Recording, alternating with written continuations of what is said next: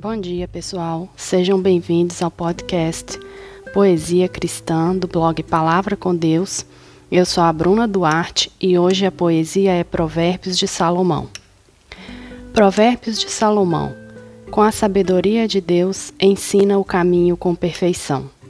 O temor ao Senhor é o maior segredo que deve ser guardado no coração.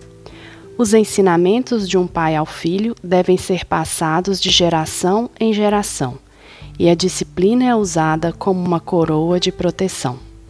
A mulher adúltera é perigo na certa, e aqueles que caem em suas malícias não escaparão da punição. Mas a mulher sábia edifica a sua casa, enquanto a tola com as próprias mãos a destrói.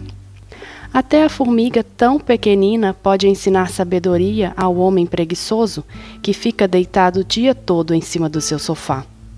Com a língua, tome cuidado, pois as palavras proferidas têm o poder de matar ou de curar. Depende do que o seu coração vai falar.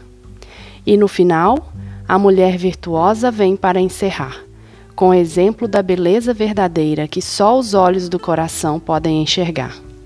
Na Bíblia está o livro de Provérbios, que foi escrito pelo filho de Davi, um homem com sabedoria imensurável, o grande rei Salomão.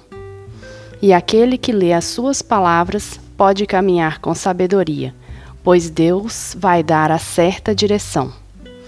Um beijo, pessoal. Fica com Deus. Que Deus abençoe o dia de vocês. Tchau, tchau.